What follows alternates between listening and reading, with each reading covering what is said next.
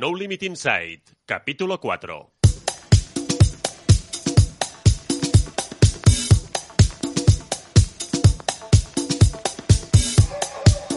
Bienvenidos a No Limit Inside, el podcast de la productora audiovisual No Limit Films, con Rafael Gómez, presentador venido a menos en IB3 Televisión, la televisión autonómica de las Islas Baleares, y que se hizo famoso por una muletilla como esta. Guapo que se nota. Así es, compañero. Pues aquí estamos, arrancando este No Limit Inside con Robert Marceau. Él tuvo su único momento de gloria en alguna pregunta més de TV3, cuando en la retransmisión del sorteo en directo de la Loto 649 salieron las bolas disparadas del bombo. Ala! Ala! Hem tingut un problema amb el reintegrament. Sí, sí, sí. Tornaran a col·locar les boles dins el bombo. Això és una putada. Amén. Desde hace años trabajamos juntos en nuestra productora audiovisual No Limit Films, grabando y dando difusión a pruebas deportivas. Os damos la bienvenida a esta nueva aventura donde iréis conociendo a algunas de las personas que nos hemos encontrado dentro y fuera del deporte. Nos podéis escuchar en Evox, Spotify, Google Podcast y ya también, por fin, Rafael, en la aplicación de Apple Podcast. Dejado, pero nos han dado ya el ok y también nos podéis eh, escuchar a través de esta plataforma en un capítulo donde queremos saludar hoy a la voz del ciclismo. Speaker de la Vuelta Ciclista a España desde el año 1997, un obrero de la palabra, una auténtica enciclopedia móvil y sobre todo muy buena gente. Él es Juan Mari Guajardo. Hola Juan Mari. ¿Qué tal, Robert? ¿Cómo estás? Estamos bien. ¿Y vos qué tal? Todo bien, todo bien. Estuvimos confinados. Es verdad que ahora ya, pues el sábado pasado que nos anunciaban 6 de la mañana que podíamos salir a hacer deporte, pues ahí estaba yo el primero. Me suele gustar madrugar, ¿eh? no suelo tener problema a la hora de madrugar, mismo cuando estoy en las carreras. Me gusta levantarme muy pronto, hacer muy tiempo de, de- de- de deporte, como digo, eh, salir a correr, trotar. Y más o menos sobre una hora, 50 minutos, una hora, y luego ya desayuno y luego ya pues me activo para lo que es el, lo que es la, carrera. Y en este caso, pues, pues lo mismo, intento mantenerme activo y sobre todo pues mantener la forma más o menos. La verdad es que cuando nos hemos visto en cualquiera de las carreras, en la vuelta, vuelta a Ibiza mountain bike, vuelta cicloturista, etcétera, siempre que te he visto mantienes esa rutina también por la mañana, ¿no? De, de- de salir a correr en cualquier lugar del mundo donde hayas pernoctado. Sí, en, en todas las carreras, de verdad. ¿eh? Además me sirve mm, no solamente para concentrarme de cara a lo que va a ser el, el día, me sirve mucho incluso para aprovechar hacer turismo. Eh, ahora estoy pensando, por ejemplo, la, la clásica o, la marcha cicloturista los lagos, los, de Covadonga. Pues bueno, pues hago en, en Cangas de Onís a primera hora de la mañana, hago un poquito de deporte, vamos viendo cómo se va despertando también Cangas de Onís, cómo van llegando los cicloturistas, luego la, la ducha rápida y lo que es a la, a la salida. Y lo mismo, por ejemplo, cuando estoy en la marcha a la Perico, Segovia, pues una maravilla, cuando está en silencio completamente Segovia, pues disfrutarlo de esta manera, haciendo deporte. Y es algo que es verdad que, lle- que llevo muchísimos años ¿eh? para intentar mantenerme en forma y sobre todo haciéndolo por la mañana. Y lo intenté también hacerlo por la tarde, pero ya llegas al hotel un poco más cansado y es algo que, que me cuesta más. Así que sacrifico, sa- sacrificar un poquito de sueño, pero para mantenerme, como te digo, en forma y- siempre con muchas ganas. Juan Mari, cuéntanos dónde estás eh, y qué ves ahora mismo. Pues mira, estoy en casa, que eh, estoy en, en un pueblo que se llama Yequi, que está justamente al lado de, de Estella, camino de Santiago, pleno camino de Santiago.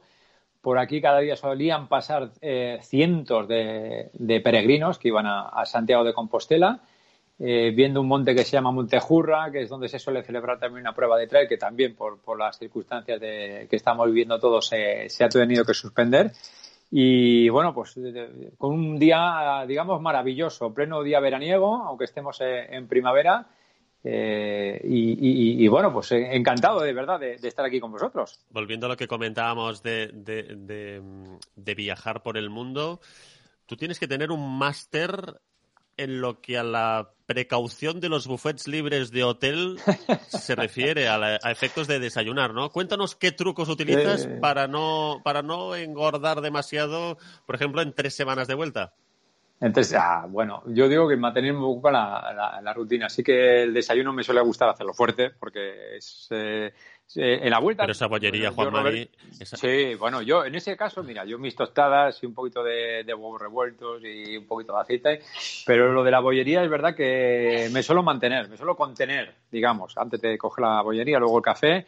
Eh, luego, durante la etapa, pues nos suelen dar nuestra, nuestra bolsita de picnic con algo de fruta, con algún, bocadillito pequeño y, y, luego ya es verdad que lo hacemos la cena suele ser bastante fuerte. Pero es verdad que eh, la vuelta, la vuelta a España, la primera semana, por lo general, suelo adelgazar. Luego, pues no sé si será por el estrés de empezar la, de empezar la vuelta, eh, hasta que le vas cogiendo el ritmo, pues es verdad que te va mermando un poco. Y es verdad que luego ya de la segunda semana, de la segunda o tercera semana, pues más o menos va recuperando un poquito el peso perdido. Pero hay que, es verdad, yo digo, Robert, en los hoteles a los que voy, muchas veces hay que contenerse muchísimo los desayunos y los buffets para, para, pues, para no ganar más peso, es cierto. Yo he aprendido con, con el tiempo que, por ejemplo, la máquina que hace café con leche no te pidas el café con leche de máquina. Coge el café solo y luego le pones la leche aparte en las diferentes jarras que hay. ¿Algún otro truco que tú hayas aprendido también a lo largo de los años?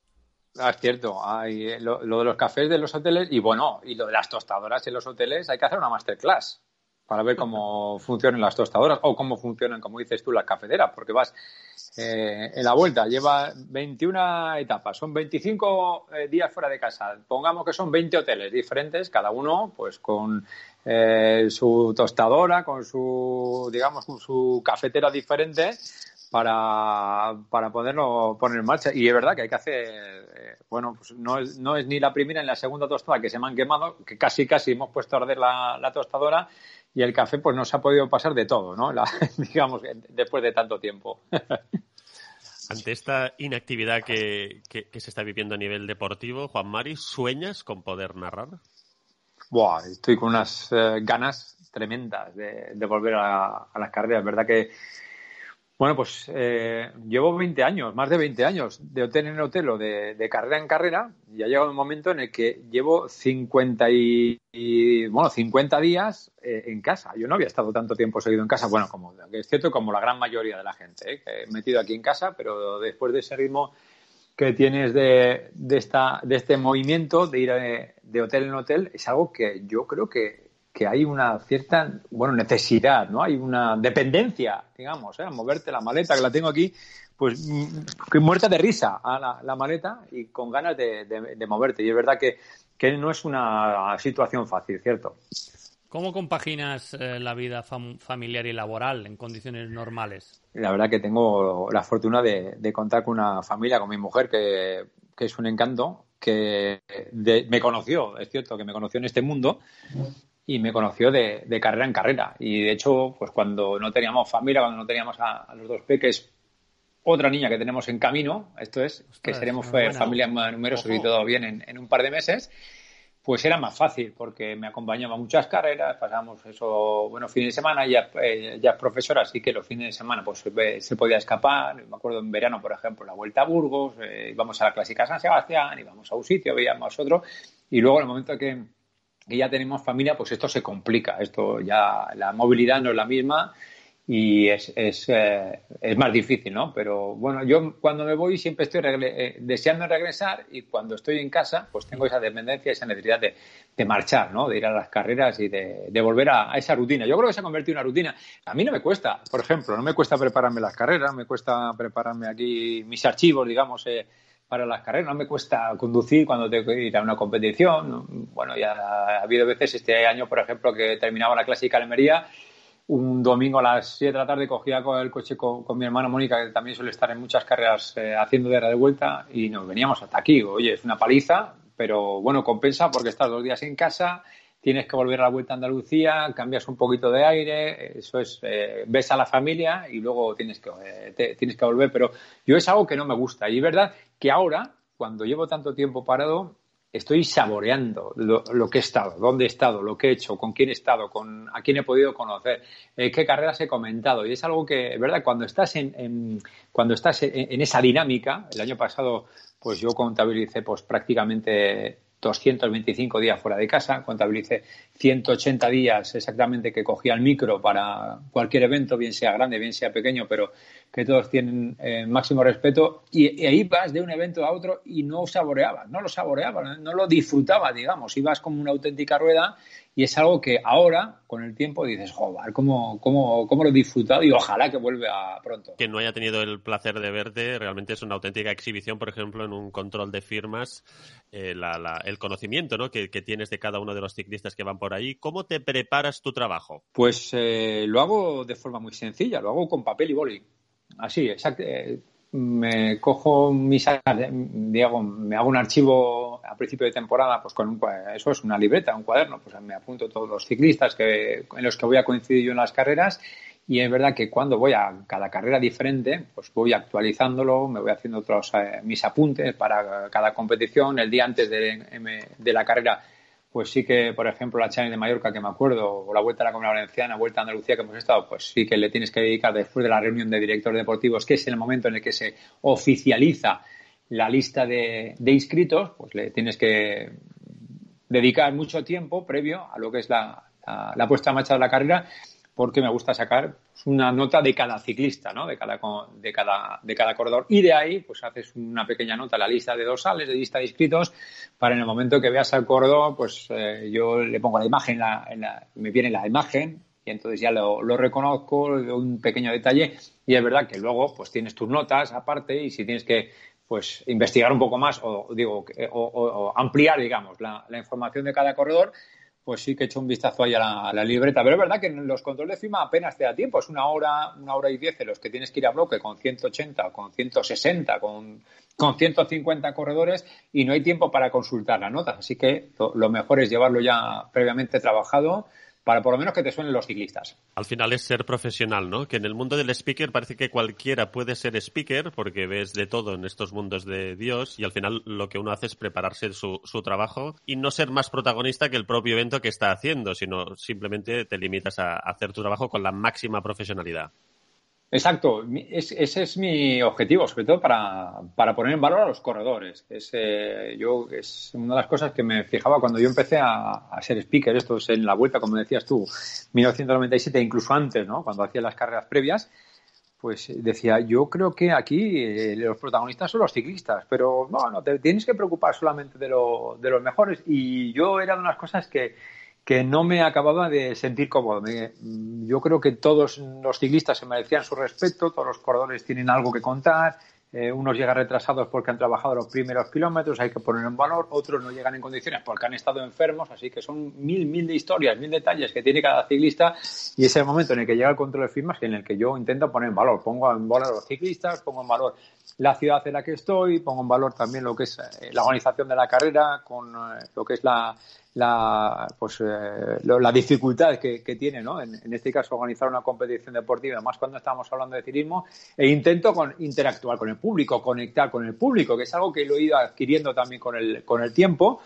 Después de hacer eventos al aire libre, pues eventos de freestyle, de supercross, de volley playa, de fútbol playa, es algo que, como ves, que intentar interactuar con el público. Así que ya de, todo eso te vas creando tu estilo, tu forma de trabajar, tu forma de hacer y es verdad que la gente pues te reconoce con esa, de esa manera. Pero yo siempre digo que aquí el gran protagonista es el ciclista que es el que da los pedales.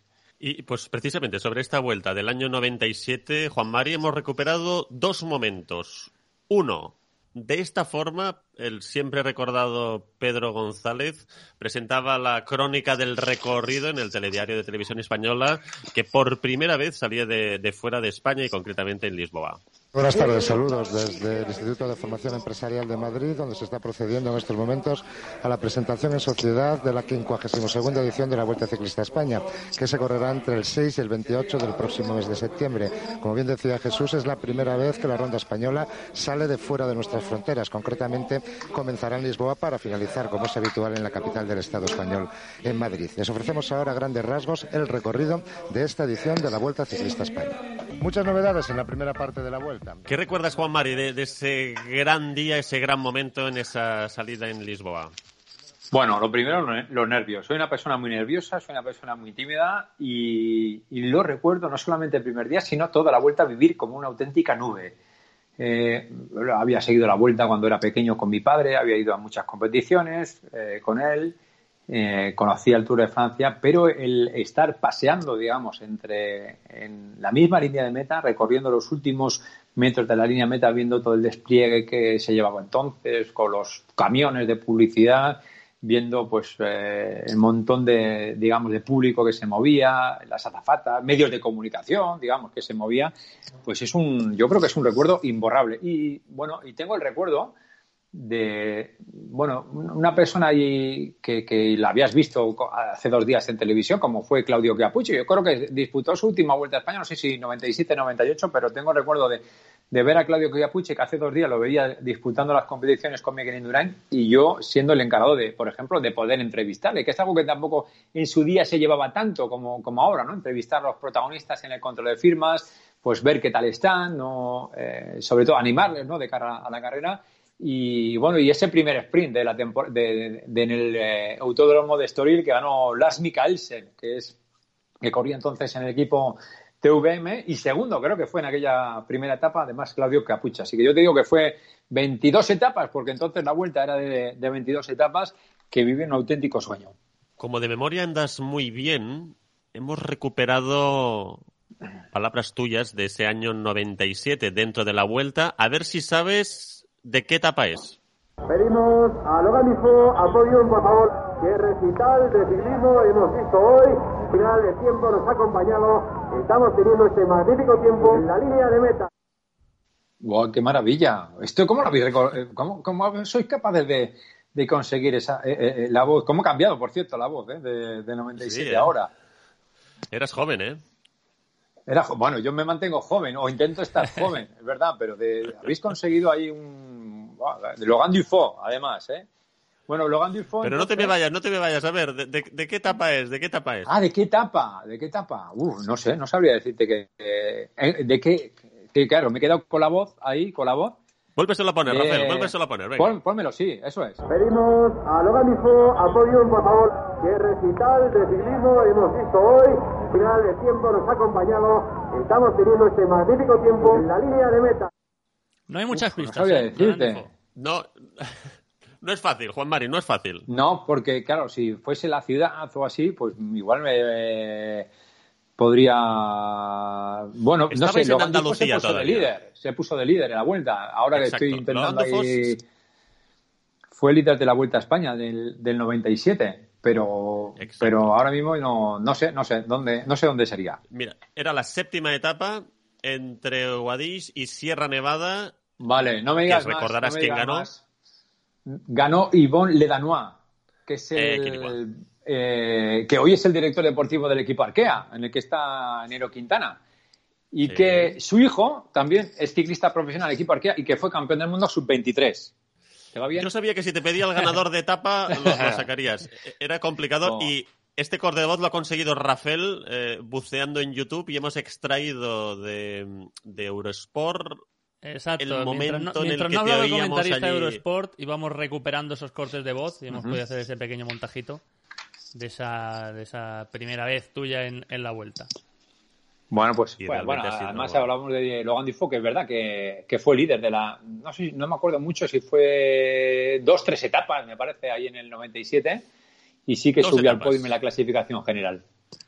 Luego ya cogió el liderato Alex Zule en la crono de Córdoba que ganó Mauri y ya lidera hasta el final Alex Zule. ¿Cómo ha sido escucharte en esa voz del año 97?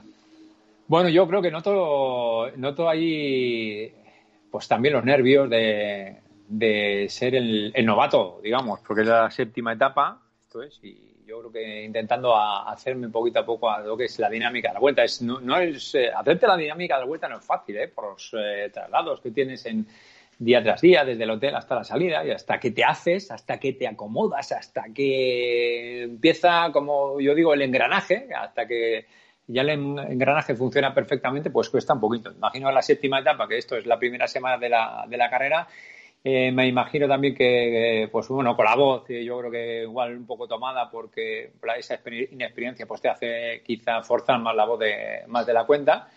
Pero me ha hecho mucha ilusión, la verdad, escucharme, de, mi voz de, de 1997, es cierto. Hay desplazamientos más largos eh, que otros. ¿Alguna vez has sufrido por no llegar a la hora que toca, sobre todo a la llegada, por, por retenciones, eh, algún accidente que te, os hayas podido encontrar, aunque lleves al gran piloto clavero, pero algún Sí, día has sí, estado sí. ahí al límite de la campana? que- Sí, sí, Robert, perdona que te corte, pero sí que ha habido momentos en los que dices, madre mía, pero si tenemos aquí un atasco tremendo. Eh, por ejemplo, este año cuando, cuando llegábamos a Bilbao, y es cierto que, la, que el destraslado era muy cortito del año pasado, desde los arcos a Bilbao, pues hay muy poco, pero llegábamos a Bilbao y había un embotellamiento tremendo. Y dices, claro, tú entras por una calle que no suele ser generalmente la que es la de la carrera, porque entras pues en la zona más directa lo que va a ser la línea de meta y yo, pues decía, yo tengo el reloj y a las 3 de la tarde tengo que estar con el micrófono porque empieza la vuelta Junior Cofidis y es cierto que llegué pues con el tiempo muy, muy justito, justito, justito, que te hace pues llegar con nervios, digamos, eh, con mucha tensión previa a lo que va a ser la, la llegada de la etapa. ¿Y cómo te cuidas la voz? Porque en los en el tiempo que te hemos escuchado en pruebas aquí en Baleares, Mallorca 312, Vuelta Cicloturista Ibiza, Vuelta en mountain bike, en grandes pruebas por etapas, etcétera, nunca hemos oído una interferencia en tu voz. Bueno, me- cuidarme la voz es, eh, yo creo que es algo que cualquiera que habla, que trabaja, que su, su herramienta de trabajo es la voz, yo creo que tiene los mismos eh, cuidados que, que podía tener yo. Mm, Pues no beber cosas frías, el agua eh, nunca, nunca de, de directamente la nevera, eh, del frigorífico, sino que el agua pues eh, me gusta del tiempo, tampoco mm, sí que suelo utilizar la miel en vez del café, pues para el café con leche, digamos, de primera de la mañana. Y luego, pues tener muchísimo cuidado con los aires acondicionados, ¿verdad? Que en los coches, pues la temperatura, pues mantener una temperatura estable, pero sin aire acondicionado para evitar que ese aire acondicionado, que no sería la primera vez que te caza, esto es que me ha cazado, cuando, cuando entras de repente en un coche con el aire acondicionado y dices, uy, uy, uy, uy, y ah, no, tranquilo, que ya te quito el aire acondicionado, quitar, pero ya igual ya, ya te ha cazado y ya te resfrías, ¿no? Y ya luego, pues esa garganta es difícil que se vaya recuperando y, y cuesta bastante. Y luego, pues también otra de las cosas es siempre bajar con chaqueta a lo que es el, el- el restaurante del hotel. Por, por seguridad, si luego hace buena temperatura y te la quitas, pues no hay problema. Pero, pero siempre tener, eh, por si acaso, para evitar cualquier resfriado.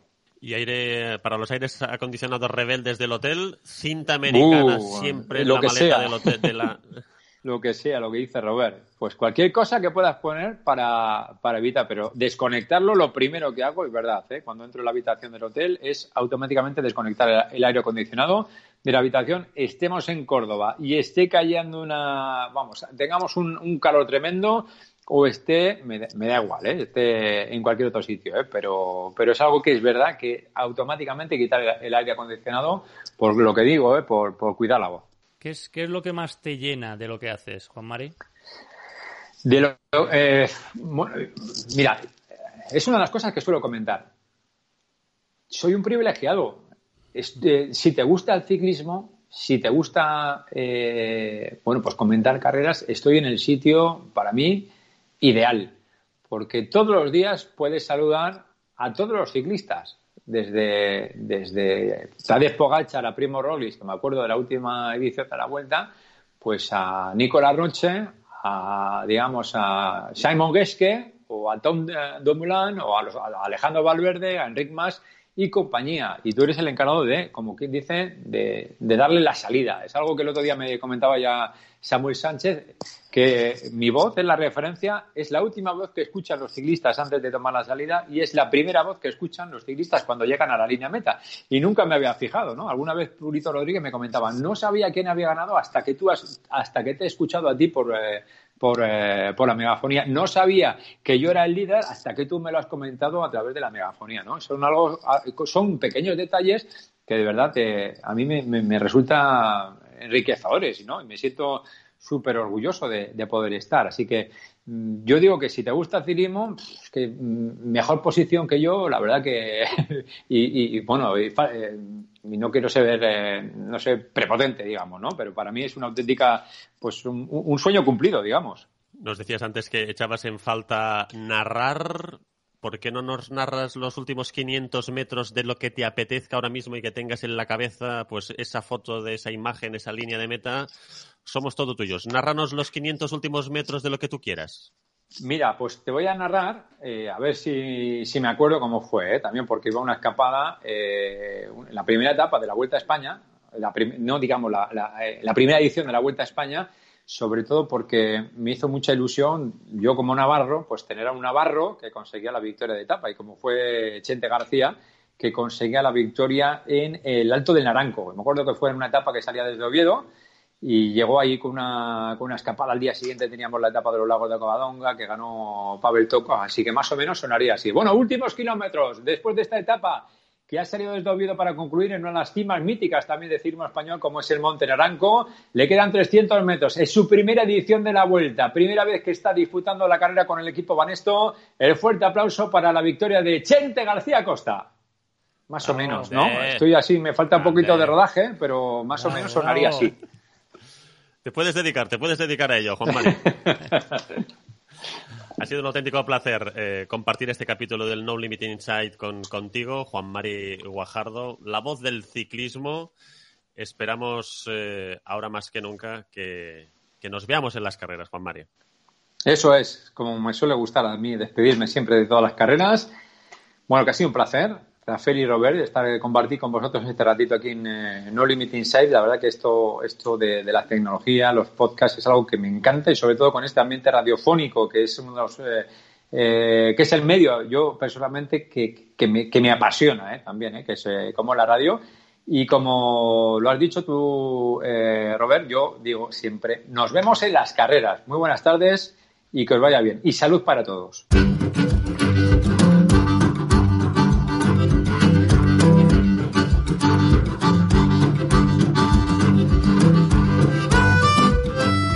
Llegando a la meta de este nuevo capítulo de No Limit Inside, el podcast de la productora audiovisual No Limit Films. Estamos en Facebook, Twitter y también Instagram. Y nos podéis escuchar en Spotify, Evox, Google Podcast y también en la app de podcast. Gracias por elegir No Limit Inside. Nos vemos, eh, bueno, nos escuchamos también en el próximo capítulo.